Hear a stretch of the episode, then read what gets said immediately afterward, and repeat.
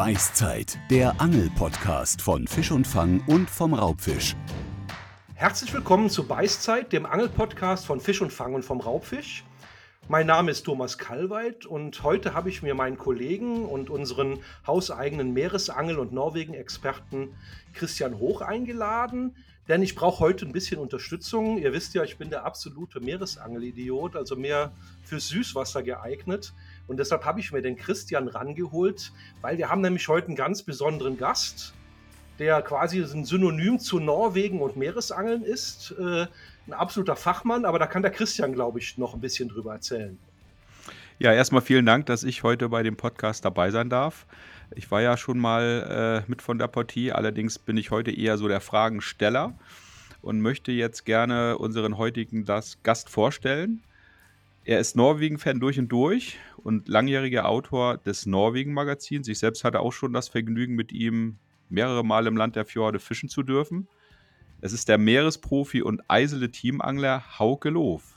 Lieber Hauke, schön, dass du uns heute Rede und Antwort stehst. Ähm, am besten stellst du dich einfach, einfach mal kurz vor, dich und deinen anglerischen Werdegang und dann sind wir mal sehr gespannt. Genau. Moin Jungs erstmal. Schön. Das ist übrigens mein allererster Podcast. Und ja, mal gucken, was das wird jetzt mit uns hier die nächsten Minuten. Genau, also Hauke Loof, mein Name, richtig. Und äh, wie du schon gesagt hast, Christian, ich bin äh, Norwegen-Angler durch und durch. Und äh, wie das denn so ist, ähm, habe ich äh, früher oder ja, eigentlich sagt man früher, ich habe halt viel oder relativ viel auch so in Foren habe ich auch so geschrieben und da auch ab und zu mal so ein paar Reiseberichte gemacht. Und irgendwann habe ich mal ähm, meinen jetzigen äh, guten Kumpel Enrico Verva äh, kennengelernt und habe dann irgendwann auch mal eine, äh, eine, eine, Reise zu ihm gemacht mit meiner äh, jetzigen Frau, damals meiner Freundin. Und dann haben wir da äh, zusammen gefischt und haben uns richtig gut verstanden. Und ähm, ja, Andy, der hat mich äh, des Weiteren irgendwann mal vorgeschlagen beim für das Team Eisele, dass ich da vielleicht so ein bisschen äh, die Sachen promoten kann und so ein bisschen fischen kann durch meine mhm. Tätigkeit in diesen Angelforen. Ähm, habe ich da vielleicht auch eine gute Schreibweise hingelegt, sage ich mal so. Und äh, die konnten sich das auf jeden Fall vorstellen, dass ich dann auch mal so ein bisschen mitmache auf den Messen und da so ein bisschen das Gerät äh, mal äh, vorstelle und auch Fisch. Mhm. Genau. Du, und du sagtest, dass dein, äh, wenn ich dich kurz unterbrechen darf, ja. dass dein äh, Freund Enrico Verwa euch mhm. eingeladen hat, also dich und deine Familie.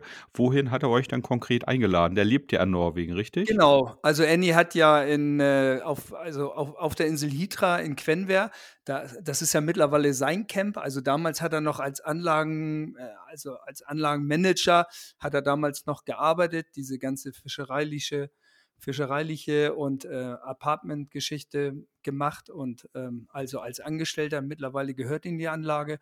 Ja, und wir haben damals auch, also Annie war damals, muss man dazu sagen, auch in diesen Foren, war auch aktiv. Also mittlerweile ist das auch, ja, auch von meiner Seite auch so ein bisschen eingeschlafen. Und auch, ähm, genau, darüber haben wir uns kennengelernt und irgendwie habe ich dann mal gesagt, weißt du was, ich komme dich mal besuchen und das war im Jahre 2009, weiß ich noch, im Oktober. Und da mhm. waren wir auch die ersten zwei Tage fast alleine in der Anlage, weil er war damals, äh, das hatte sich dann überschnitten, er war im Urlaub und dann kam er halt irgendwann aus dem, äh, nach zwei, drei Tagen kam er wieder, dann waren wir zusammen fischen, ja, und haben da eigentlich eine schöne Woche gehabt im Oktober. War auch echt gutes Wetter und er hatte da auch noch äh, zwei Kumpels, mit denen bin ich da auch mal zusammen angeln gefahren und auch mit mit Mausi, sag ich immer, meine Frau Mausi, äh, Petra. ja, haben wir eine gute Zeit gehabt und das war so der Anfang, äh, ja, das war der Anfang meiner, ja, wie sagt man, meiner Norwegen-Karriere. Norwegen meiner Norwegen-Karriere, genau.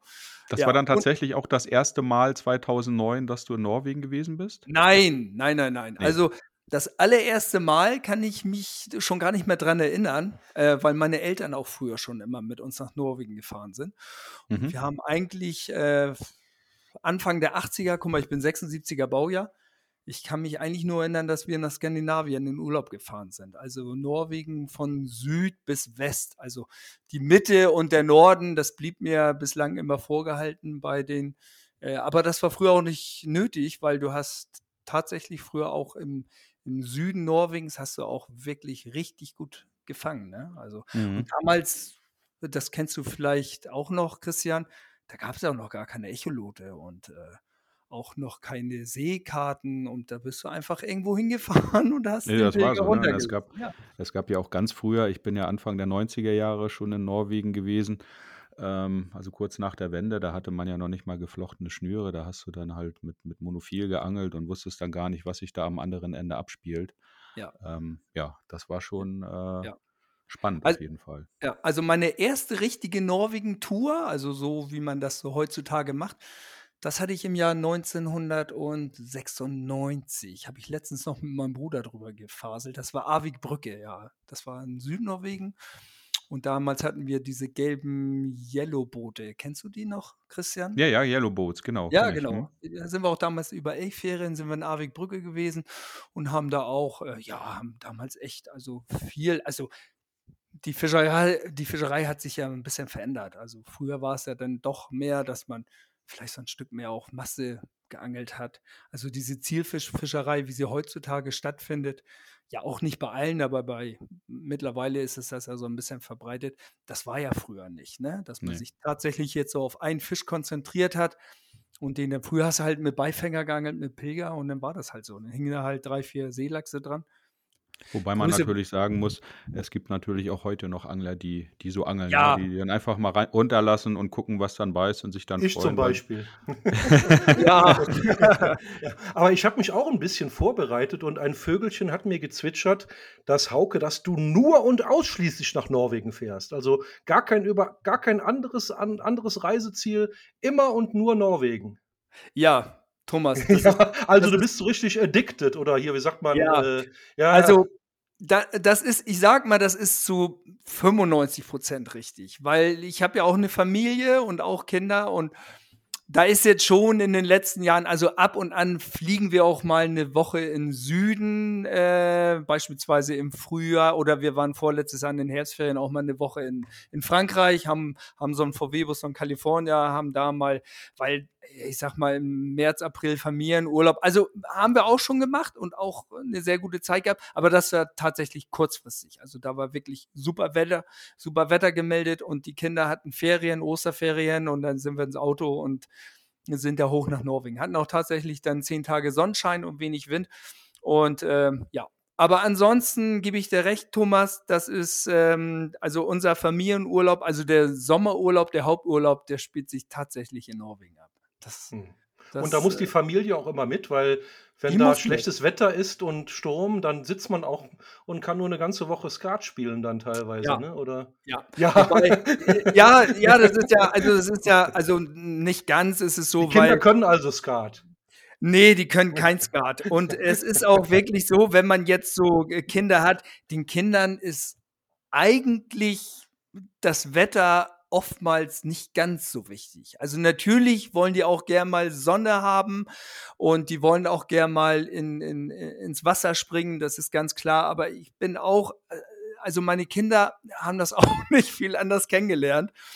Und von daher macht denen auch 10 Grad und Regen nicht so richtig was aus. Ne? Also dann wird natürlich, die spielen dann nicht den ganzen Tag draußen, aber die sind dann auch draußen in Norwegen. Und ich, äh, letztes Jahr war es auch wirklich, also das war schon fast krass, weil wir waren im Juli, waren wir auf der Insel Brasoi, das ist so 66. Breitengrad auf Höhe Sandnessjön. Und da hatten wir wirklich drei Wochen fast ausschließlich Rotzwetter. Ne? Ich glaube, Hm. Christian weiß das auch. Drei Wochen, das ist schon heavy, ne? Das ja, das ist nach, schon. so ein bisschen nach Familienhorror an, so. Ne? Ja, Wenn- also das Wenn ist ich mir das. so manche Ehefrau vorstelle und dann drei Wochen Dauerregen, ja, also das, das, war schon, da also ist Ja, äh, äh, habt ihr auf habt ihr auf jeden Fall recht. Nun ist es so, ich hatte da so eine, ähm ich hatte da eine Tour und ich hatte da der Vermieter ist auf mich zugekommen und hat mich gefragt, ob ich vielleicht mal so ein bisschen was Exklusives machen könnte, so 'n quasi so eine Vollguiding-Woche. Und da hat sich auch relativ schnell eine Vierergruppe gefunden. Und, ähm, ich hatte das dann so geplant, dass ich wir waren halt, äh, glaube ich, 8 Tage vor vor Ort, äh, dass ich auch so ein bisschen wieder mit der Fischerei, ähm, da fit bin vor Ort, weil die Fischerei, die ändert sich ja auch immer, ne? Die Plätze ändern sich und, ähm, alles äh, es ist ja nicht immer du kannst ja nicht irgendwo hinfahren und sagen: „Ja, so wie es jetzt gewesen ist, ich fahre dann nächstes Jahr auf die gleichen Plätze.“ Funktioniert meistens nicht. Also, Mhm. von da wir waren dann schon 8 Tage so vor da und dann kam halt noch, ähm, die nächste Woche dann die die, äh die 4 Jungs. Ja, und dann haben wir das dann so geplant, dass wir im Nachgang dann noch mal 'ne Woche Urlaub haben, ne? Und, äh, war wirklich die ersten 8 Tage war schwierig, also mit dem Wetter. Aber andersrum, das ist dann auch mal ähm, das ist halt Nordnorwegen und ich sage mal, da dann ziehst du dir halt, äh, Sachen an und ich meine, die Natur ist dann trotzdem schön und ich bin Mhm. dann wir sind dann einmal am Tag sind wir auch raus und, äh, wir sind dann spazieren gelaufen und wir waren auch angeln, haben dann vom Ufer geangelt, sogar auch sehr gut. Aber es war dann auch wirklich so also, meine Tochter, die kam dann an mit ihrer norwegischen Freundin und das ist auch so 'n bisschen freundschaftliches Verhältnis da und die haben sich wirklich also liebgewonnen, die beiden und ich musste die dann bei Wind und Regen zum Angeln fahren, Thomas. Du glaubst es nicht. Äh, ja, 10 Grad, Windstärke 6 in Böen 8 und da habe ich so 'ne ablandige also windablandige Stelle im Sund war da. Und dann haben die da ihre äh, ihre Schwimmwesten angezogen und dann haben die da vom Ufer geangelt. Ich habe dann die ersten 2, 3 Fische war ich mit dabei, oh, aber das haben die nachher alles selber gemacht, ne? Und dann bin ich weggefahren und meine Tochter, die hat dann auch Handy gehabt und hat die mich mal 2 Stunden angerufen: „Hier, Papa, kommst du mal wieder vorbei, holst mich ab.“ Ja, also, das ist natürlich schon echt heftig, bin ich auch ganz ehrlich, aber ja, meine Kinder Aber kennen das nicht anders. Und die freuen sich schon auf den nächsten Sommerurlaub. Aber Thomas, du, äh was du nicht wissen kannst, ähm, die haben tatsächlich ja Hauis Mädel Mädels, die haben, äh, 'ne harte Angelschule durchgemacht, als sie noch gar nicht laufen konnten. Da hat Hauke die dann in so 'nem Babyschlafsack, kann man das so sagen, irgendwie in den, äh, Bootsstuhl gesetzt und dann wurden die da regelrecht festgeschnallt. Also, die Ja. hatten gar keine andere Wahl. Die Ja. mussten mit raus. Die die die wurden laufen konnten sie ja nicht, die wurden dann da reingesetzt, festgeschnallt und dann sind sie halt mit rausgefahren, ne? Ja. Und Also wenn man also, diese ja Schule natürlich durchmacht, ja, oder durchmachen muss, dann ist 10 man Grad und natürlich Dauerregen sind dann ja, genau. ne? Das stimmt, das stimmt, Ja. stimmt. Ja, spannend. Sind auch noch beides Mädchen, die Kinder? Ja, sind beides Mädchen. Das ist ja ganz verrückt, dass die da so angelverrückt sind, ne? Ja, also, man braucht auch nicht also, wer jetzt in der Familienplanung ist von den Hörern und Norwegenangler ist, ihr müsst keine Angst haben. Mädchen sind auch wirklich hart im Nehmen und vor allen Dingen, die können auch gut angeln. Muss man Mhm. wirklich so sagen, ja. Ne, Absolut. und und wo die Kinder ganz klein waren, Christian, das hast du vergessen, da waren sie doch immer in der Fischkiste. Ich glaube, da haben wir Ach so, sogar stimmt. glaube ja, Ja. ich habe ich ich habe ja mal fürs Fischumfang Norwegen Magazin habe ich ja mal so 'n Artikel geschrieben, ähm, über das Familienangeln in Norwegen und ich glaube, da sind auch Ja, also, genau. das haben wir ja bebildert, Christian, und da ist ja Mhm. wirklich auch 'n Bild mit der Fischkiste. Die habe ich natürlich vorher sauber gemacht, Thomas, ne? Also, Ja, ne, kein Problem. liegen da nicht in den Eingeweiden drin. Ähm, Ja. ja, aber sag mal, Hauke, wenn du jetzt also zum Angeln fährst mit der Familie, deinen Angelurlaub, äh, mit der Familie verbringst, dann fährst du schon ausschließlich nach Norwegen. Das kann man schon so sagen, ja? Ja, Also, ja. du könntest ja beispielsweise auch nach Island fahren Ja, oder, natürlich. äh, nach Dänemark oder so, aber das macht ihr eher nicht. Warum dann Ne. ausgerechnet immer Norwegen? Also, das hängt auch 'n bisschen mit also, ich habe ja ich habe ja 'n Partner für Norwegenreisen und das ist ja DEAN-Tour. Mhm. Und, ähm, DEAN-Tour bietet ja fast ausschließlich nur Unterkünfte am ich sage mal, ab Westnorwegen, ne? Ab Mhm. Höhe Kristiansund und dann halt alles über Insel Hitra bis in den äußersten Nordnorwegen. Und da ist es tatsächlich so, dass wenn die halt auch neue Ziele haben, äh, in dem DEAN-Tour, äh, Programm, dass sie auf mich zukommen und wir das dann vielleicht mal besprechen. „Mensch, wäre das was? Können wir da mal vielleicht so 'n bisschen was machen?“ Richtung, ähm, Revierbericht auch fürs Fischumfang Norwegen Heft oder dass man vielleicht so, äh, äh so auf die halb professionelle Art so 'n kleinen Film macht für die DEAN-Tour-Seite. ja, diese Geschichten. Und deswegen, ähm, ja, ist halt Island jetzt kein Thema für mich, weil mein Partner Dientour das halt auch nicht im Programm hat, ne? Mhm, mhm. Ja. Würde dich das dann mal reizen, in Island zu angeln? Ja, also ich habe ja jetzt mit ähm, auch da schon mit vielen drüber gesprochen. Wenn ich ganz ehrlich bin, also vielleicht von der Natur und was mich auf Island vielleicht noch reizen würde, wäre die Salmonienfischerei. Die soll Mhm. ja auch wirklich gut sein. Ähm, aber jetzt so rein das Meeresangeln, weil ganz ehrlich, also große Dorsche und auch viel fängst du in Norwegen. Die Halbutfischerei, würde ich sagen, die ist in vielen, vielen Ecken besser in Norwegen. Und das Einzige wäre vielleicht, dass man da 'n sehr große also eine sehr gute Fischerei hat mit Steinbeißer, aber das ist jetzt auch nicht unbedingt mein Zielfisch. Also, ich sage mal, vom Anglerischen her, Meeresangeln, ne, nicht unbedingt. Mhm. Klar, du hast natürlich in in Norwegen schon 'ne wesentlich größere Vielfalt, ne? Wobei man sagen muss, in den Anfangsjahren, als das losging mit der Angelei in Island, da war ich selber auch zwei, dreimal vor Ort und, äh, da war es tatsächlich so, da hat man in erster Linie Steinbeißer geangelt und Dorsch. Und dann so in den letzten, sage ich mal, keine Ahnung, 10 Jahren oder so, da hat sich dann auch so die die etwas, äh, tiefere Angelei etabliert, sprich, man fängt da auch gute Längs, man fängt da auch Rotbarsche. Halbut ist ja, wenn ich das richtig weiß, äh, gar nicht mehr wirklich erlaubt, dort Halbutte zu entnehmen. Die müssen ja meines Wissens, äh, released werden, beziehungsweise ist streng genommen, glaube ich, gar nicht, äh, mehr erlaubt, gezielt auf Ah, okay. dort zu angeln, wenn ich da jetzt nicht falsch liege. Ja.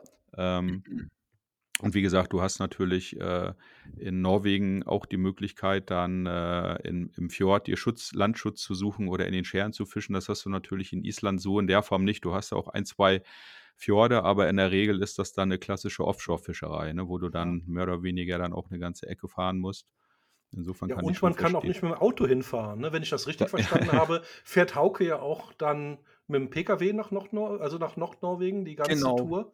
Genau, und das ist natürlich 'ne Riesenumstellung dann mit dem Flieger und nur mit kleinem Gepäck und mit der Familie und so, dann ist das Auto, glaube ich, schon praktischer wahrscheinlich, ne? Ja, Mhm. also bei uns ist der Weg ja auch schon äh, ja, der Weg ist schon das Ziel oder wie sagt man? Also, bei uns fängt der Urlaub halt auch mit der mit der mit der Fahrt an. Also, was für viele Norwegen-Angler oder die nach Norwegen fahren, Graus ist, ähm, ist das für uns einfach gehört das zum Urlaub dazu. Und, wir machen das auch so in der Regel, dass wir die Hinfahrt auf jeden Fall meist über 4 Tage planen. Ich weiß, Mhm. das ist natürlich nachher, wenn du dann noch 2, 3 Wochen vor Ort bist also, wer hat also, die allerwenigsten haben ja auch 4 Wochen Urlaub, muss man ja auch mal so sagen. Mhm. Ähm, nur das ist bei uns äh, das ist bei uns möglich, weil ich 'ne selbstständige Tätigkeit habe und ich lege mir das dann einfach so hin. Und, ähm, ja, das macht auch macht auch Riesenspaß, ne? Also, wenn man dann auch nicht diese Riesen-Turns macht, äh, wenn man sagt: „Mensch, wir machen jetzt mal 'n Weg und jetzt fahren wir mal 300, 400 Kilometer am Tag.“ Das ist ja alles überschaubar und dann suchen wir uns da den nächsten Campingplatz aus. Zurück Mhm. allerdings sage ich auch, da muss das 'n bisschen schneller gehen. Da gibt's dann maximal eine Übernachtung, weil wir ja auch meistens Fisch mit haben, den wir mit nach Ach Hause so, nehmen. okay. Der kann ja auch nicht ewig im Auto dann sein, ne? Mhm. Das ist aber 'n gutes Stichwort, ähm, der Fisch auf dem Rücktransport. Äh, du sagst, es muss 'n bisschen schneller gehen. Wie lange hält sich der Fisch denn gefroren und beziehungsweise wie transportierst du den? Oder anders angefangen, ähm, wenn ich dich richtig verstanden habe, dann, äh, nimmst du ja auch immer 'n Vakuumiergerät mit nach Norwegen. Das klingt jetzt vielleicht 'n bisschen dekadent, aber hat ja durchaus Vorteile, wenn man seinen Fisch vor Ort direkt sauber in, äh, ja, Tütchen vakuumieren kann. Erzähl doch mal kurz, welchen Vorteil das hat und wie du das Ganze dann verpackst, damit der Fisch dann auch, wenn du zu Hause bist mit der Familie, dass der dann auch noch richtig schön hart gefroren ist. Ja, absolut, Christian. Also, ich habe richtiges Profi-Vakuumiergerät und, ähm, ich kenne selber auch den Unterschied, wenn man jetzt fliegt und diese den Fisch nur einwickelt. Also, das ist wirklich schon 'n Unterschied. Wenn man jetzt den Fisch Ähm, wenn ich darf ich dich kurz unterb Ja. unterbrechen? Ich glaube, für für die, äh, Zuhörer, die das jetzt und Zuhörerinnen, die sich da nicht so, äh, gut auskennen, einwickeln meint also, viele Angler benutzen Frischhaltefolie und, äh, schlagen dann die Filets mehrfach in Frischhaltefolie ein. Dann werden die Enden umgeschlagen, wieder gewickelt, sodass man dann so praktisch, äh, äh, ja, so 10, keine Ahnung, Pi mal Daumen, 10-mal gewickelte Pakete hat und die werden dann eingefroren und legt man dann so zu Hause auch ins Gefrierfach dann, ne? Ja, Und die genau. kommen dann ins Fluggepäck zwischen die Unterwäsche oder in die Klamotten. Ja, nee, man musste die auch isolieren irgendwie, oder? Ich habe Ja. überhaupt keine Ahnung. Ich, äh, Also, also beim Fliegen ist es tatsächlich so, ähm, da gibt es ganz unterschiedliche Möglichkeiten. Manche reisen nach wie vor mit Styroporkisten. Da würd, würde ich allerdings von abraten, weil ich habe schon mehrere Styroporkisten gesehen, die dann völlig kaputt übers Band fuhren. hm, Ähm, also ich persönlich, wenn ich fliege, ähm, oder Hauke macht es auch ähnlich. Wir haben entweder so eine kleine äh, flexible äh, Kühltasche mit, wo man dann, was weiß ich, seine acht oder zehn Kilo reinpackt. Man kann die aber auch einfach in die Pakete in so eine Mülltüte packen, in Thermoanzug wickeln und das hält dann auch locker, Mhm. bis man dann wieder zu Hause ist. Ne? Ja, richtig. Und es ist halt, ähm, genau, also du hast ja die Variante von dem Flug, hast du ja angesprochen, Christian. Und wenn ich halt mit dem Auto fahre, ich habe ähm, so eine Styroporkisten, Thermohauser, weiß nicht, ob ich hier Werbung machen darf, habe ich jetzt also äh, Thermohauser und dann gibt es noch, kommen gerade auf dem, ah, wie heißen die denn nochmal? Äh, mir fällt der Name gerade nicht ein. Ist auf jeden Fall auch ähm, richtig schöne, äh, keine Styropor, das ist eine Kunststoffkiste. Und da werde ich, also ich vakuumiere dann den, äh, äh, den Fisch richtig mit meinem Profi-Vakuumiergerät. Da gibt es auch halt auch extra so äh, Vakuumiertüten gibt es da und dann hält er auch wirklich deutlich länger. Also ich habe, also ich mache das jetzt mal ganz genau. Also ich habe drei Liter Beutel und da kommt der Fisch zuerst rein und in diesen drei Liter Beutel, da mache ich den dann extra nochmal in diesen Vakuumierbeutel und ähm, der zieht dann auch richtig die Luft raus und das kommt dann in die, äh, in die Styroporkiste. Meistens sind die ähm, Gefriertruhen, die sind ja so groß, dass da jetzt auch diese ähm, Styroporkiste reinpasst und dann ist halt das Schöne, wenn du den halt jetzt nicht gefroren übereinander legst, dann ist er auch meist richtig luftdicht. Also in der, in der Gefriertruhe selbst. Und ähm, wenn wir dann, wenn die, wenn die ähm, Styroporkiste halt voll ist, na, dann wird sie halt ordentlich dicht gemacht mit ähm, Klebeband. Und ich habe es eigentlich noch nicht erlebt. Also wir sind meistens auf der Rückreise äh, gute drei bis dreieinhalb Tage unterwegs. Und dass der Fisch jetzt, also gut, du hast die oberen Pakete, die sind meist so ein bisschen angetaut, sag ich mal. Und die zweite Schicht darunter, die ist schon richtig ähm, noch, richtig noch tief gefroren. Und das macht auch nicht so wirklich was, weil wenn du frischen Fisch, wenn der jetzt noch mal, wenn der eingefroren ist und der taut auf, dann tut das der Qualität auch nicht einen Abbruch. Also man sagt, das verkürzt jetzt vielleicht so ein bisschen die Dauer, wenn du ihn dann wieder auftaust, bis du ihn ver verzehren sollst. Also wenn er jetzt vielleicht einen halben Tag aufgetaut war und du frierst ihn dann wieder ein, dann verkürzt das jetzt so ein Stück weit nach hinten raus, wenn du ihn dann wieder auftaust, die Haltbarkeit.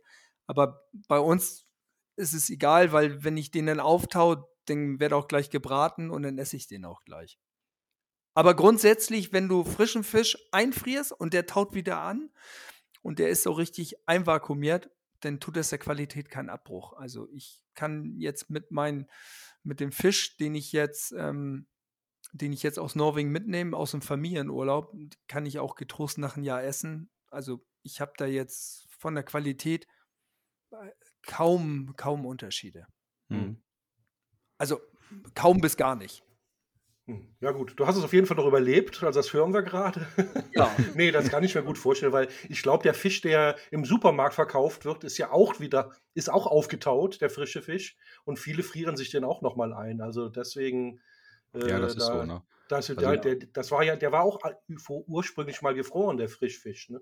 Ja, Mhm. also Und ich glaube, dass es so einen äh, vermeintlichen Frischfisch, den man dann irgendwo an der Fischtheke kaufen kann, der darf ja, glaube ich, keine Ahnung, 10 oder 14 Tage sogar auf Eis liegen und Genau, dann immer der noch hat- als Fischfisch Der hat so verkauft richtig werden. Ne? was, was hinter sich, ne? Naja, aber Ja. bis Und der wird dann noch erstmal mal- auf der, äh, äh, auf der, in der Theke liegt, auf Eis, ja, da hat er ja auch schon mal ja, einige Tage hinter sich. Ne? Das heißt, so ein Fisch, der da in der ja, vermeintlichen frische Theke liegt, der hat dann schon locker drei Wochen auf dem Buckel, so ungefähr. Ne?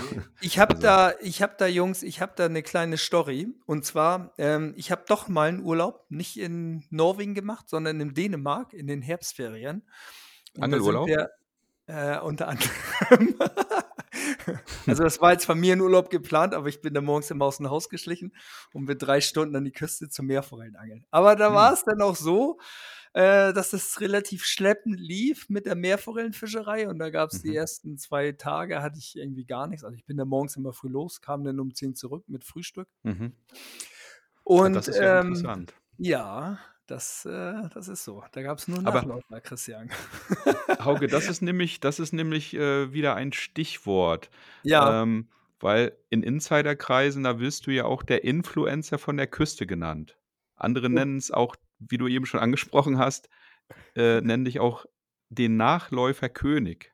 Erzähl doch mal, was es damit auf sich hat. Und ich glaube, das gilt ja auch nicht nur für die, für die Ostseeküste, sondern teilweise auch für Norwegen. Erzähl mal, warum hast du da so einen großen Erfolg bei den Nachläufern, beziehungsweise Followern, Christian, wie ich man sie kann nennt dir nicht, ich kann's, ich kann's, ich kann's dir nicht sagen, warum die Fische mich so verfolgen. Aber es ist tatsächlich so, und du hast es ja selber schon mitbekommen. Wir waren Ja, ja nun auch schon ein paar Mal los zum Angeln, mein Lieber. Und ähm, auch jetzt zum Meerforellenangeln. Und äh, ich, ich weiß nicht, woran das liegt, aber vielleicht schaue ich auch genauer hin, äh, dass mir so oft, dass ich so oft Nachläufer habe. Hm. Also, Vielleicht hast du auch eine besonders gute Polbrille, das kann auch sein. ich habe keine Ahnung, aber ich stehe neben Christian äh, beim Meerforellenangeln. Wir haben wir auch schon zusammen los. Ich sage, oh Christian, Nachläufer. Wo denn? Ich sehe das immer nicht. Ich sage, ja, ist wirklich so. Und es ist dann auch mit André Hörmann von Dientour, wir waren dann auch schon zusammen, "Hey, du mal mit deinem Nachläufer, mit deinem Nachläufer. Naja, und dann teilweise kommt es dann auch weg, oh, jetzt hatte ich aber wirklich auch einen Nachläufer. Tja, warum das so ist, ich kann es doch nicht sagen, Jungs. Aber, gut. Ich Christian, habe eine ich hab ne Erklärung. Ich habe da auch pass auf, lass mich mal ganz kurz zu Ende bringen. Na? Ganz kurz zu Ende bringen. Kennst du noch unsere Pressereise, wo wir auf Trainer waren? Weißt du noch den Nachläufer Seelachs am ersten Tag? Weil, kannst du dich da noch dran erinnern? Ja, ja, ja. ich, oh, ich ja, habe ja, ich habe irgendwie einen Nachläufer gehabt. Und da sagtest du auch schon, ah, was ist denn das für ein Quatsch? Aber dann kurz darauf hatten wir tatsächlich auch auf Trainer den ersten Tag, wir hatten da ja auch große Seelachse gleich am ersten Tag und die haben ja auch relativ flach gebissen. Ne? Also die kamen ja richtig ja. hinter den Köder hinterher und haben ihn dann fünf, zehn Meter unterm Boot genommen und so die ersten kamen dann als Nachläufer. Da waren, da wollten sie noch nicht ganz. Ja, und dann äh, ging das los, das Spektakel. Mhm. ja. Aber schon interessant. Aber das ist, äh, wie gesagt, äh, da muss man halt auch den Blick für haben. Äh, ich fange dann eher die Fische, als dass ich da mich mit Nachläufern abgebe. Ja. ähm, nein, aber es ist schon interessant. Und äh, ja, diese Seelachsangelei, die du gerade ansprachst, das war schon phänomenal. Ne? Also was ähnliches Ja. haben wir ja auch jetzt bei unserer ähm, letzten gemeinsamen Tour erlebt vor der Insel Müken. Da waren wir ja zusammen mit dem Haus Hennings. Und da, ja, das war ja auch unfassbar, was wir da erleben durften. Ne? Ja, schon Wahnsinn. Also, das sind auch so zwei Gebiete. Wenn mich jetzt ein Leser fragt, Mensch, ähm, hast du so ein bisschen zielfischorientierte Ecken? Dem würde ich immer sagen, also ganz klar, wenn du große Seelachse fangen willst, dann nimm auf jeden Fall diese zwei, das sind ja richtige Offshore-Reviere, ne? Also da kommt ja wirklich nichts mehr. Also Ja, vielleicht zur Einordnung muss man sagen, ne, für die äh, Zuhörer und Zuhörerinnen, dass äh, das sind, ist quasi so ein Angelgebiet so ganz grob so südlich der Lofoten. Das ist quasi so der, der, der unterste Zipfel der Lofoten, wenn man so will, ein Stückchen südlich davon. Und äh, da hat man halt ähm, ja sehr starke Strömungen und äh, ja perfekte Bedingungen, dass da eben diese großen Seelachse, kann man eigentlich sagen, ganzjährig gefangen werden können. Ne?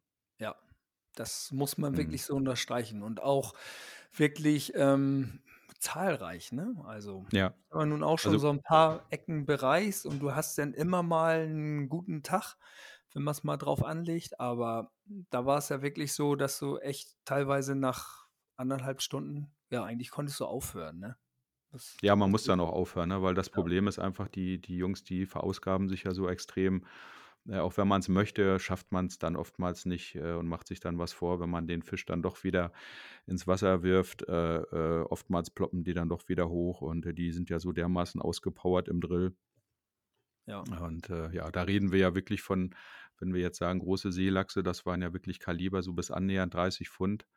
Ja. Ähm, ja, das sind schon echte Traumfische. Ich weiß noch ganz genau, als ich, äh, bevor ich das erste Mal, ich glaube, das war meine allererste Redaktionstour nach Norwegen an den Romsdalfjord und da habe ich so von geträumt, Mensch, mal so einen Seelachs von fünf Kilo zu fangen, das war für mich schon was Besonderes. Ne? Und Mhm. äh, ja, wenn man dann jetzt von, von Fischen spricht, die nochmal dreimal so groß sind, das ist dann schon wirklich Wahnsinn. Ne? Und da war auch der Horst Hennings, der nun wirklich schon alles erlebt hat in seinem Leben, der war auch völlig äh, begeistert. Ne? Und wer es noch nicht kennt, in der noch aktuellen Ausgabe des Norwegen-Magazins, da ist ja der Artikel veröffentlicht, beziehungsweise auch der Film. Das ist schon spektakulär gewesen, auf jeden Fall. Ja, also da hatten wir wirklich ein paar richtig coole Stunden, muss man schon sagen, ne? Ja, absolut. Ja. Aber wenn wir gerade beim Thema richtig coole Stunden sind, würdest du denn sagen, dass diese Seelachsangelei für dich das absolute Highlight deiner Norwegen-Karriere gewesen ist? Oder gibt es noch irgendetwas, wo du sagst, Mensch, also das zählt auf jeden Fall auch dazu? Also das ja, das ist auf jeden Fall ein absolutes Highlight gewesen. Also diese Dimension der Seelachsfischerei, damals ja schon, ich glaube, das war 2017 auf Trainer und auch Mhm. letztes Jahr auf Mücken, was allerdings auch ein absolutes Highlight war, wo meine Tochter ihren ersten Heilbutt gefangen hat. Das war auch cool. Ach, Das kann ich mir vorstellen. Ja, das war kann ich mich noch heute also, als wenn es gestern war, 2018, das war wirklich das eine Jahr, wo wir im April nach Norwegen gefahren sind, äh, wo wirklich sehr gute Voraussetzungen waren, also Sonnenschein. Wir hatten in den 10 Tagen nicht eine Wolke und wir waren auf in Hasvåg waren wir. Das ist auf Höhe, ähm, Flatanger, also im Herzen Flatangas. Ähm, Sven Gus, der hat ein Stück weiter nördlich da seine Anlage. Das ist so Ähm, quasi südliches, ja, oder ist noch Mittelnorwegen, glaube ich, ne? Oder südliches Genau. Nordnorwegen, irgendwo die Ja. Grenze da, ne? Hm? So ist Luftlinie 100 bis 150 Kilometer nördlich von äh, Trondheim. Ja, Mhm. 150. Genau, und da sind wir den, äh, da bin ich halt morgens dann auch immer so meistens alleine raus zum Angeln und ähm, in den Nachmittagsstunden sind wir dann los mit der Familie und meine Tochter, die hat so eine, ja, die hat eine coole aufgebaute Route von meinem Freund Jan Neumann und die hat so, ja, was mag die haben? Ja, 70, 80 Gramm Wurfgewicht. Und wir hatten da so ein 30 Meter Plateau und da ging die Kante so ein bisschen runter und dann hatte, das weiß ich noch heute, sie hatte da so einen pinken, pinken Twitcher-Kopf. Also Twitcher, das ist ein Jigkopf von Isle Sea Fishing, der hat so ein bisschen so eine stromlinienartige Form hat der und da war hinten so ein schlanker 16 Zentimeter Gummifisch drauf und sie hat dann immer ein Boot runtergelassen. Wir hatten dann noch ein bisschen Strömung. Der Köder, wir waren eigentlich auf Pollack aus. Der Köder ging dann so runter und dann äh, habe ich gesagt, ja, Schatz unten und kurbel mal schön durch und dann auf der Hälfte, da kriegt sie echt einen Einschlag und das Ding ist echt losgegangen, ne? Also, das war echt ein D Drill auf Biegen und Brechen. Ich hatte die Bilder dir geschickt, Christian, die waren auch im Norwegen-Magazin, waren die auch Ja, ja, drin. ja, ich weiß, ich weiß. so eine Mhm. kleine ja, das war so ein, so ein Kurzartikel darüber. Und äh, wie gesagt, wo der, also es war ein Halbut, der hatte so 12, 12 Kilo ungefähr, 11, 12 Kilo, so ein Meter, 8 Meter 10 Fisch. Ja, das war echt, den hat sie richtig, bis zum Schluss hat sie den rangenommen und dann, wo er das erste Mal hochkam, da hat sie, habe ich dir auch äh, gleich direkt den Haihaken gesetzt und den Fisch dann rein ins Boot, weil da war es dann wirklich schon 60 Meter tief. Und sie hatte, sie hatte eine, eine, eine 3000er Kaldia hatte sie drauf, eine Diver. Also kennt ihr selber, das ist eine Rolle zum Meerforellenangeln. Ja, ne? ja, oder Zanderangeln oder so. ja, genau. Zanderangeln. Das ist Mhm. eine 12 Kilo geflochtene Schnur war da drauf. Ein 70er Vorfach, 70er, 80er Fluorcarbon-Vorfach. Und da war so nach dem ersten ran, also da war nicht mehr viel Schnur drauf, ne? Also war Wahnsinn. wirklich, also das war, äh, da waren vielleicht noch 15, 20 Meter geflochtene drauf. Aber der blieb dann irgendwann stehen, also äh, der haute dann auch seitlich ab und ich war dann, bevor ich überhaupt den Motor starten konnte, es ist ja dann mit Familie und die, da war noch die ganz Kleine auch mit dabei, die äh, war dann alle ganz aufgeregt. Bevor ich den Motor war die Rolle schon fast Ja, leer. doch ne? Und, aber der Fisch hörte dann auf und er ließ sich dann in ein Stück langsam hochpumpen. Über eine Wassersäule von 40 Meter kam dann ans Boot und ich habe dann direkt den Haihaken, weil ich glaube, wenn er dann nochmal losmarschiert wäre, weil da war es dann teilweise, da war es dann schon so 60, 70 Meter, ich glaube, dann hätten wir ihn wirklich verloren, ja. Mhm. Aber Glück gehabt und das war wirklich, das war echt ein geiler Moment, ne? Also da Ja, bist das ich du so als. Vater, wenn das eigene, du hast ja nun auch deinen Sohn Moritz, der fischt ja auch Christian und Mhm. ihr Ja, das seid ist jetzt immer ja was noch, ganz Besonderes, ne? Wenn man genau. Vater und ja, die Kinder dann auch äh, das Glück hat, dass die Kinder auch äh, derselben Leidenschaft frönen, das ist dann immer was ganz Besonderes. Das ist einfach so, ne? Ja. War Ja, sowieso auch ein geiler Urlaub da. Da kam dann auch gleich noch abends die Tochter von der Vermieterin an. Die hat auch noch nie gefischt mit ihrem Freund, beide Studenten. Und die haben so ein Lehramt haben die studiert und die wollten gerne mal am nächsten Morgen mit mir rausfahren. So, dann habe ich dann ein bisschen Routenkram fertig gemacht. Ich sage, komm, fahren wir raus. War auch wieder Topwetter gemeldet. Und ähm, dann sind wir rausgefahren und dann habe ich gleich, weil gutes Wetter war, ich habe draußen so ein Plateau angesteuert. Hm, da ist das so, geht das bis auf 20 Meter hoch, rundherum so 50, 60 Meter. Und da hatte ich die Tage davor schon richtig gut gefangen. Also große Dorsche bis 15 Kilo und große Pollacks bis 8, 9 Kilo. Und wir sind dann los und dann habe ich denen gesagt, wir machen das und das. Und bin dann in dem Bereich angefahren, war auch richtig viel Fisch. Wie gesagt, das war der Morgen danach. Und die haben dann, oh, die haben auch gleich gefangen, ne? Auch richtig große, dicke Pollacks. Also der Pollack, der leicht ja so Anfang Juni rum, Mai, Juni und die waren dann im April richtig dick und fett. Ne? Hm, und da hatten die zwei Driften gemacht. Ich musste mich dann ganz viel um die kümmern. Und ich hatte dann irgendwie in der dritten Drift, dachte ich, oh, jetzt musst du auch mal bei. Ne? War so geile Anzeige. Kein Witz. Werf raus, Köder runter, Kurbel dreimal an, krieg einen satten Einschlag. Und nach einer Viertelstunde hatte ich so ein 40 Kilo Heilbutt, ne? ja. Erster Wurf und danach sind wir reingefahren. Du, die haben die Welt nicht mehr verstanden. Ne?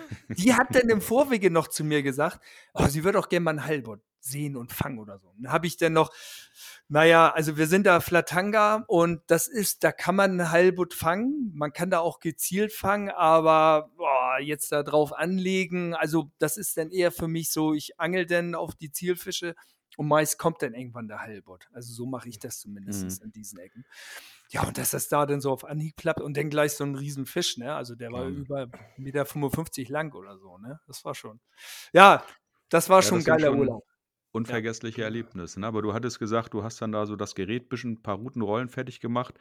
Erzähl doch mal ein bisschen genauer, Hauge. Wenn jetzt zum Beispiel der Thomas, der war ja auch schon mal in Norwegen, das ist glaube ich schon ziemlich lange her, ne, Thomas? Aber ja. ähm, oder? Doch, doch, ist schon bei bestimmt. Ach, über zehn Jahre auf jeden Fall. Ich, hm. Thomas, ich kenne noch die Story. Ich kenne noch die Story aus eurem Podcast, wo du. Echt? Ja, ja, ja, ja, ja da mit, dem, mit dem Kinderbettchen. Mit dem Kinderbettchen. Ja, okay. Na, worauf ich, worauf ja. ich eigentlich hinaus will, wenn der Thomas sich jetzt vielleicht auch durch deine interessanten Erzählungen dazu animiert, viel, animiert fühlt, doch nochmal nach Norwegen zu fahren. Welches Gerät sollte Thomas dann mitnehmen oder generell sollte der Norwegen nicht zu erfahren oder Norwegen-Neuling dann mitnehmen, wenn er das erste Mal in Norwegen angelt? Was braucht man unbedingt, was eher nicht? Was ist Luxus? Ja, also. Was muss mit? Hängt natürlich auch ein Stück weit immer von dem Gebiet so an, wo, äh, wo ich denn hinfahre nach Norwegen. Aber hm, jetzt allgemein würde ich behaupten, eine Spinnroute mit einem Wurfgewicht um die 150 bis 200 Gramm. Da mhm. kann man schon sehr viel mitmachen. Was, äh, was ich finde, was in Norwegen wichtig ist, ist wirklich, dass man auch Qualität am Start hat. Also im Routenbereich habe ich, ähm, ist es mittlerweile so, dass ich wirklich im Bereich 100, 120 Euro, da bekomme ich schon richtig viel geboten. Äh, was ich allerdings meist immer beobachte, das sind einfach das, also äh, beim Thema Rollen, da ähm, ja, ist wirklich, also das wirklich Qualität gefragt auch. Und ähm, da macht das meistens wenig Sinn, sich jetzt eine Salzwasserrolle im 60-Euro-Segment zu mhm. kaufen. Also da ja, würde ich Thomas immer vorschlagen, dass er äh, die, die Rolle, die sollte schon salzwasserfest sein. Und da sollte er sich schon auf jeden Fall ein Qualitätsmodell sollte er sich da holen und auf jeden Fall auch was ein bisschen, äh, ja, was so ein bisschen eine äh, ne, ne bessere Robust. Ausstattung hat. Mhm. Genau. Aber das ist immer so ein, so ein Standardproblem. Ich glaube, Angler geben gerne viel Geld für eine Route aus. Bei der Rolle wird dann immer gerne gespart. Ne? Das ist oft so. Ne? Ja, ist Man sieht komisch. das zumindest manchmal. Ja, ne? ja. ja, ja, ist komisch, aber das ist halt meist wird die Rolle äh, die Rolle hat ja meist viel höher, viel mehr Belastung als die hm, Route. Hm. Ne? Klar, logisch, die Route ist ja auch krumm, aber die Rolle, da ist halt auch die ganze Mechanik oder so, die wird ja viel mehr in Leidenschaft gezogen. Und da würde ich dir auf jeden Fall empfehlen, Thomas, dass du da von der Qualität her dir da schon was ordentliches zulegst. Und ich sag mal, eine Route, ähm, 200 Gramm äh, Spinnrute nicht zu lang, vielleicht so 2,20 Meter. Meist angelt man ja vom Boot, also ich gehe jetzt mal von der Bootsgeschichte aus, da braucht man jetzt diese 2,70 Meter Spinnruten, braucht man nicht. Das ist immer viel zu Mhm. langer Hebel, weil auch in Norwegen können die Fische ja auch schnell mal ein bisschen größer werden und das ist dann einfach zu anstrengend, die Fische über so ein, da äh, mit, mit so einem langen Stecken zu pumpen. Also eine 2,20 Meter Route, maximal 2,40 Meter, schön leicht sollte das sein eine 4000, 5000er Stationärrolle, die halt äh, Salzwasser äh, fest ist und dann äh, ordentliche geflochtene Schnur, 15 Kilo und beim Vorfach sollte man jetzt auch nicht unbedingt zu dünnes Material wählen. Also bei mir ist das immer, ich nehme die Vorfachstärke immer lieber so ein bisschen, ähm, bisschen stärker. Das hängt aber auch meist da, das hängt meist damit zusammen, weil ich auch Mittel- und Nordnorwegen äh, fisch und da muss man ja auch jederzeit mit einem Heilbutt rechnen. Und Mhm. ähm, dann, den möchte ich auf keinen Fall verlieren. Deswegen Vorfachmaterial, also mindestens, mindestens eine 70er, 70er Fluorcarbon, ja. Eher Richtung 80er. Ja, aber wenn man mal so einem Heilbutt ins Maul geschaut hat, ne, der hat schon ja äh, beachtliche Zähnchen.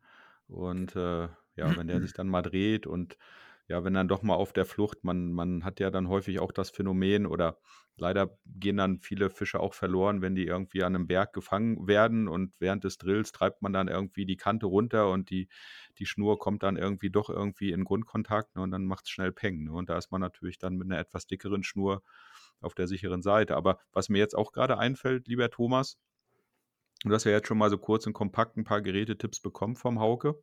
Ähm, der Hauke bietet aber auch seit einigen Jahren spezielle Zielfischseminare an in Norwegen. Wäre das denn nicht mal was für dich, dass du mit Hauke zum Beispiel mal nach Norwegen fährst, um gezielt auf Pollack zu angeln und dir das mal so richtig schön von A bis Z erklären lässt?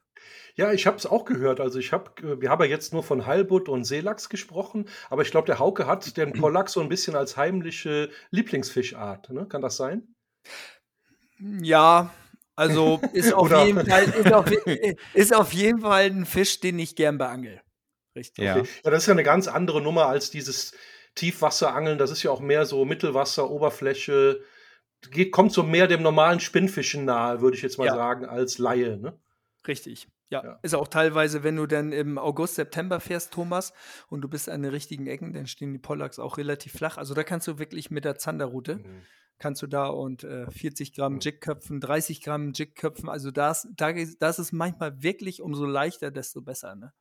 Aber, Aber, du hast, glaube ich, du hast aber, glaube ich, auch mal ein ganz berühmtes Zielfischseminar gegeben, wo, wo der Zielfisch gar nicht gefangen wurde. Kann das Oh, auch sein?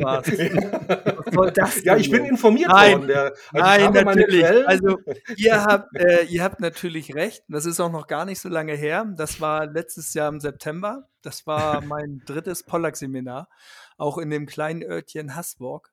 Und ähm, was die zwei Male davor wirklich sehr gut geklappt hat, das ist die letzte Tour, das ist komplett in die Hose gegangen. Ne? Also ähm, ja, genau. Also es war ja, also das war, wie gesagt, als Pollack-Seminar, wobei ich das dann auch in der Hand habe äh, im Vorwege mit den Gruppen. Ich spreche mich da schon ab und ich sage, also Jungs, wir angeln da vorwiegend auf Pollack. Viele wollen dann auch ihr Wissen erweitern.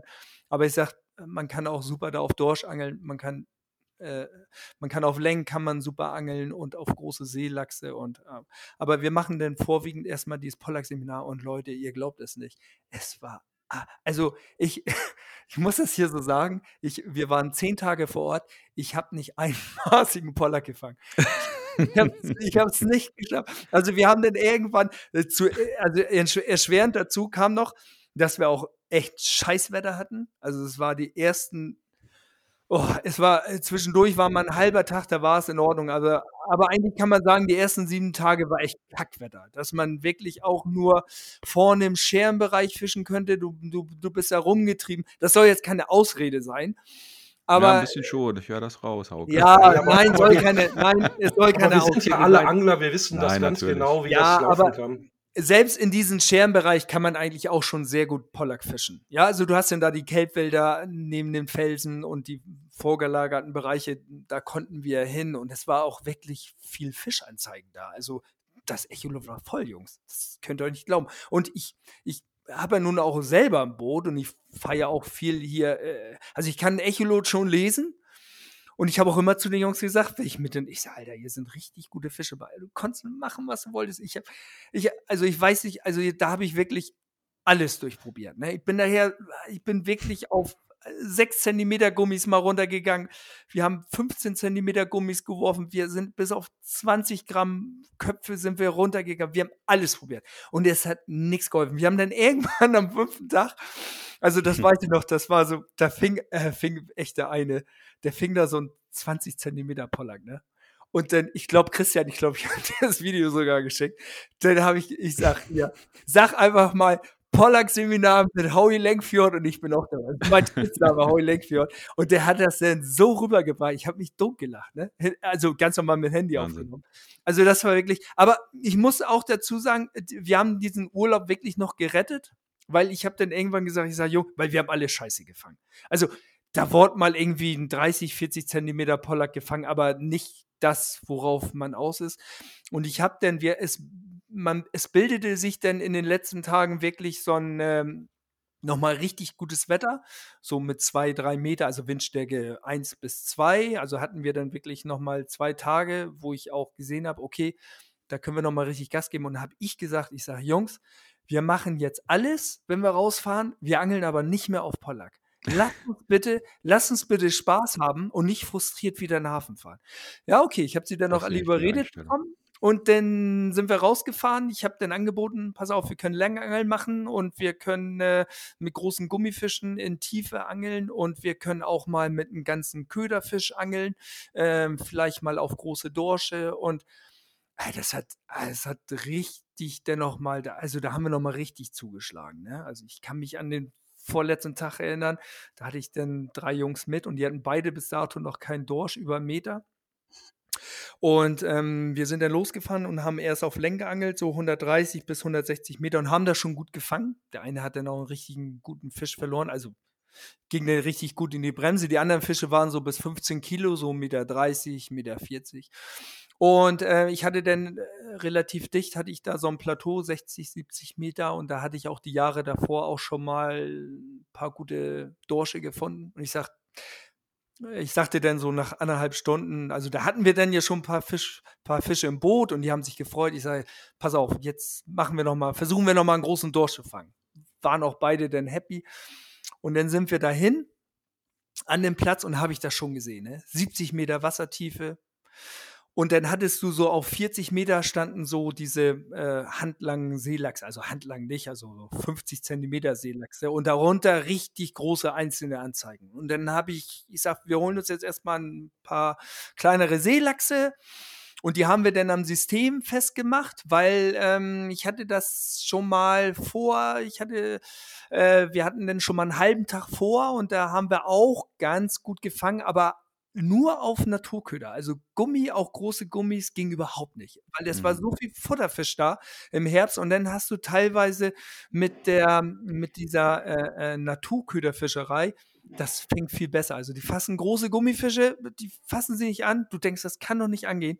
Und dann hält da einer neben dir den Seelachs runter und dann ist sofort die Route krumm. Man mhm. glaubt es nicht, Thomas, aber auch mhm. in Norwegen springen denn nicht die Fische ins Boot. Du musst dann auch manchmal. Zum Glück. Ja, ja, ja, natürlich, klar. Ähm, aber das, das, wäre natürlich dann aber auch vielleicht was für Thomas. Ne? Thomas ist ja auch ein leidenschaftlicher ja, genau, das, das, hört sich sehr nach Hechtangeln Oh ja. Ja, genau. genau. ja. Hechtangeln mit bisschen Schaukelbewegung dabei. Mhm. Genau, ich wollte das nochmal wollt noch mal kurz zu Ende bringen. Wir haben dann auf jeden Fall, ähm, haben wir das dann gemacht, haben wir alle unsere Systeme und da war die Route gleich krumm. Ne? Die beiden hatten nur so ein bisschen, ah, die hatten so ein bisschen Pech. Also der eine, der fing dann nachher auch ein paar schöne Dorsche und bei dem anderen war das so, der hatte richtig, also ich sage jetzt keinen Hersteller, der hatte richtig gutes Gerät mit, aber Leute, der hatte äh, Raubfischgeschirr mit. Und ich habe im Nachhinein habe ich das äh, erfahren. Also mein Kollege Jan Neumann, der ist guter, also der ist Routenbauer und der hat mir es dann erzählt. Diese Norwegen-Routen, das sind dickwandige Blanks. Und der hatte nur dünnwandige Blanks mit. Die lassen sich gut werfen, die sind leicht, die sind aber für diese Belastung wenn du jetzt einen ähm, 200 Gramm Leiter unten dran hast mit einem mhm. Einzelhaken, mhm. wenn der Dorsch kommt, dann ist also Thomas, dann kriegst du richtig, also es gibt einen Schlag in der Route und dann zieht er gleich los. Ne? Und dann musst du, musst ihn mal richtig eingeben, weil wir haben hier 70 Meter Wassertiefe. Hm. Und den ist zweimal ineinander ist eine Route durchgebrochen. Ne? Richtig wow. gut Biss gehabt. Der steht, ich sag, steh auf, Route an die Wasseroberfläche und dann gibt's ihn ein, knackt die erste Route durch. ja, super. Der guckt, was ist denn jetzt los, ne? Ja. Denn die nächste Route, knack. Auch wieder durch. Und dann habe ich, dann hat er von mir Gerät bekommen. Sag bitte keinen Hersteller. Nein, sag ich nicht. Und das ist auch ein guter Hersteller und die Routen sind, ja. sind aber halt für ja, diese Art.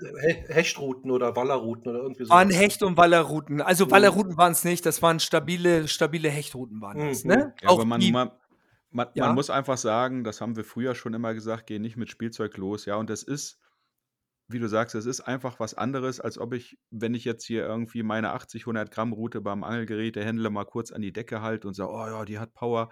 Aber wenn ich dann tatsächlich mal mit so einem 200 Gramm Köder oder mit einem ganzen Köderfisch in, in 70, 80 Metern Tiefe angel, ja, und dann da ein großer Dorsch einsteigt, das ist, da brauchst, das sind halt schon richtige Kräfte, die da wirken.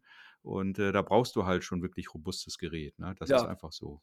Ja. Er ist jetzt auch nächstes Jahr habe ich das nächste Seminar wieder da, da ist er mit dabei und er hat sich schon komplett neu ausgestattet. Aber äh, ich wollte das noch mal ganz kurz zu Ende bringen. Wir haben an diesen letzten beiden Tagen haben wir fantastisch gefangen. Also an diesem Tag, ich glaube, wir hatten Oh, keine Ahnung. Wir haben dann auch nach zwei Stunden abgebrochen. Die hatten auch bis dato noch gar keinen Fisch in den Kisten, ne? Und da haben wir halt an diesem Tag, ich glaube, wir hatten nachher so, oh, wir hatten, glaube ich, zehn Dorsche über zehn Kilo. Und ich glaube, so Wahnsinn. zwei, drei, die gingen so an die 15, 16 Kilo. Und ich finde, das ist so für dieses Mittelnorwegen, das sind schon richtig, also bis so Meter 15, Absolut. Meter 18. Hm. Eine kurze Geschichte noch dazu. Der eine, der, äh, wo der das erste Mal die Route gebrochen ist, ist gleichzeitig noch die Schnur gerissen. Und dann sind wir oh, am letzten Tag, sind wir am letzten Tag auch auf dieses Plateau Christian, du kennst die Geschichte. Mhm. Ich lasse mein System runter, sind wir dann auch wieder hin, krieg den ersten Biss, hau an, richtig guter Fisch. Ne? Und der, die, dem die Route gebrochen ist, die sind neben uns getrieben. Auf jeden Fall bei mir Route krumm. Ich denn den Fisch irgendwann hoch, kam an die Oberfläche, ist noch nicht lange her, Meter 18 Dorsch, knapp 17 Kilo. Und dann guckt aus dem Maul vom Dorsch, Thomas, guckt diese Montage raus. Mhm. Du glaubst es, ey, Thomas, mitten auf dem Ozean mitten auf dem Ozean. Wir waren mitten auf dem Meer auf diesem Plateau und fange ich den gleichen Dorsch wieder. Also wir haben den, wir haben den dann auch entnommen, den Dorsch. Ich bin dann auch rangefahren. Äh, Mario hieß, äh, heißt, heißt der Kollege. Und er hat halt bis dato, ja, noch keinen Dorsch über einen Meter gefangen. Ich sag, Mario, dann hielt ich so die Schnur raus. Ich sag, das ist doch deine Schnur, ne? Ja, sagt er. Und dann habe ich den Fisch hochgehoben. Oh, der ist fast rückwärts umgefallen. Nein, sagt er, das kann doch nicht angehen. Ich habe dann, also wo wir in der Anlage waren, ich habe den Dorsch dann ausgenommen und habe dann aus dem Magen diese Montage rausgeholt und habe ihn die übergeben. Habe ihn die Montage dann, ich sage, hier, wenn du dann wieder nach Norwegen fängst, die ist auf jeden Fall fängig, die Montage. Und, ja. Äh, ja, aber das war schon, äh, das war schon, das war schon krass. Also ja. solche Geschichten erlebt man nur beim Angeln. Ne? Ja, Sag genau, mal, Hauke, du hattest ja vorhin, ich, ich dachte eigentlich so, dass der Pollack so dein, dein Lieblingsfisch ist in Norwegen, aber so ganz scheint das ja nicht zu stimmen. Was würdest du denn sagen, welches ist dein Lieblingsfisch? Also, wenn ich ganz ehrlich bin, Christian, ähm, so richtigen Lieblingsfisch an sich gibt es gar nicht. Es ist, okay. ich mache das immer so ein bisschen abhängig, wo ich hinfahre und ähm, was auch vor Ort so geht. Aber wenn ich so mal, also äh, ein Lieblingsfisch an sich ist es oder eine Lieblingsfischerei beispielsweise die, diese großen Seelachse. Also mhm. ich fange eher, also ich fange relativ schnell, in, äh, wenn ich in Mittel-Nordnorwegen bin, fange ich einen großen Dorsch von über 10 Kilo. Ja, wenn man weiß, wo die richtigen Stellen sind, wie sich die Dorsche verhalten mit den richtigen Ködern, dann kannst du, wenn du es so ein bisschen durchziehst, dann kannst du die schon relativ schnell fangen. Ein Seelachs von über 10 Kilo zu fangen, das geht halt nicht so schnell. Ne? Das sind auch Fische, die sind auch nicht so standorttreu, die sind mal hier und die sind mal da. Und das ist, äh, das ist auch für mich immer eine große Herausforderung, einen großen Seelachs zu fangen von, äh, ja, ich sag mal, alles so, was über 10 Kilo ist. Und deswegen freue ich mich umso mehr, wenn das mit dieser Fischerei klappt. Ne? Also, Fehlt dir denn noch eine Fischart in Norwegen? Ja. Die du noch nicht gefangen hast? Ja, Seeteufel. Oh, ich habe noch keinen Seeteufel gefangen. Ich glaube, Thomas, das hängt meist damit zusammen, weil ich äh, meist pelagisch fisch. Also pelagisch heißt, dass ich halt die, die Wassersäule absuche mit meinen Ködern. da hat der Und, äh, Seeteufel natürlich keine Chance. Nee. Und ich bin halt nicht dieser Angler, der mit einem Pilger den Grund abklopft. Das Mhm. mache ich nicht. Also ich habe sowieso meist entweder fische ich mit einem großen Gummifisch und der bis zum Grund und dann leier ich die Wassersäule durch. Oder wenn ich auf, selbst wenn ich auf Längen angel mit einem Grundblei, dann äh, ist das meist, ähm, dass ich eine Seitenarmmontage habe. Und dann habe ich auch das Blei. Ich fische meistens Längen auch äh, ein, zwei Meter über Grund. Und ich glaube, da geht der Seeteufel nicht hin. Also habe ich leider noch keinen gefangen. Also äh, ich Ja, wüsste das, das ist ja auch, den kann man ja auch nicht so richtig bezielt, gezielt angeln. Also es gibt ja Plätze, wo sie halt sind. Aber da denn die, die ganze Zeit den Grund abzuklopfen, also du, wahrscheinlich verlierst du eher zehn Köder, bevor du da Ja, ist Seeteufel sehr fängst. hängerträchtiges Vergnügen. Ich hatte mal einen in Island oder vor Island gefangen, aber in Norwegen selber habe ich auch noch keinen Seeteufel gefangen. Ja, guck mal, bin ich ja nicht alleine hier. So, ich würde sagen, wir steuern jetzt langsam auf die Stunde zu. Oh, Ja, ja. Aber der Christian hat noch eine Schlussrunde vorbereitet, glaube ich. Ne? genau, Hauke. Ja, Zum, zum Abschluss unseres Podcasts, ja, ist Wahnsinn. Wir hätten noch so viele Sachen ja äh, das auf ist halt aber. der Äh, Agenda, aber genau, da machen, das machen wir im zweiten Teil. das machen wir im zweiten Teil, wenn wir noch mal Okay. einen machen sollten. Also, ich stelle dir jetzt zehn Fragen und du musst, ohne lange zu überlegen, uns ja, die Antwort geben, die du für richtig hältst. Bist Okay. du bereit?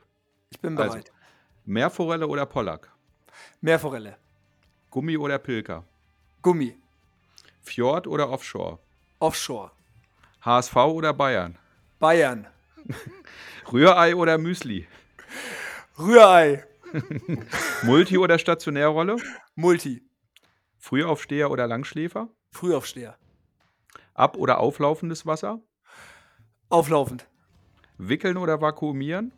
vakuumieren, Und zum Schluss Kelly Family oder Metallica? Metallica.